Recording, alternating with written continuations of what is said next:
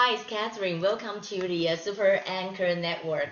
I'm recording this at Jennifer's desk because they just got back from a birthday party and uh, Jennifer is taking a clothes off now. You get away from the camera, okay? No, no, don't stop. It's okay. It's okay. I'm going to uh, tell you guys that I, I went to college show and uh, I was invited there for a speech for uh, maybe uh, 500 youngsters there. And um, it was a very interesting experience. And I really loved it. My daughter is making a gesture there. But so I want to share with you the vocabulary is that deliver a speech, deliver a speech, or um, deliver.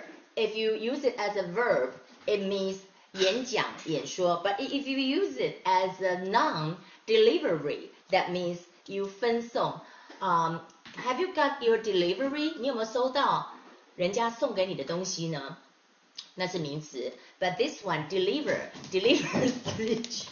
Sorry, somebody's uh, making a sign. And I'm an anchor, so I'm talking about I, I, I'm an anchor, and uh, there are uh, me, Wang Wenhua, Wang Wenhua, uh, he's the author, and uh, uh, Elvin, Elvin, he is the co-founder of Plurk.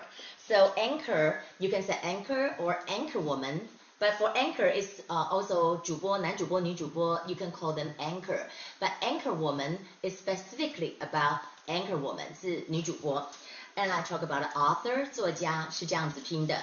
And then co-founder, 共同创办人, co-founder. David, stay away from the camera, okay? And this is today's vocabulary, but it's, you know, kind of a Saturday feeling. Bye, I'll see you again.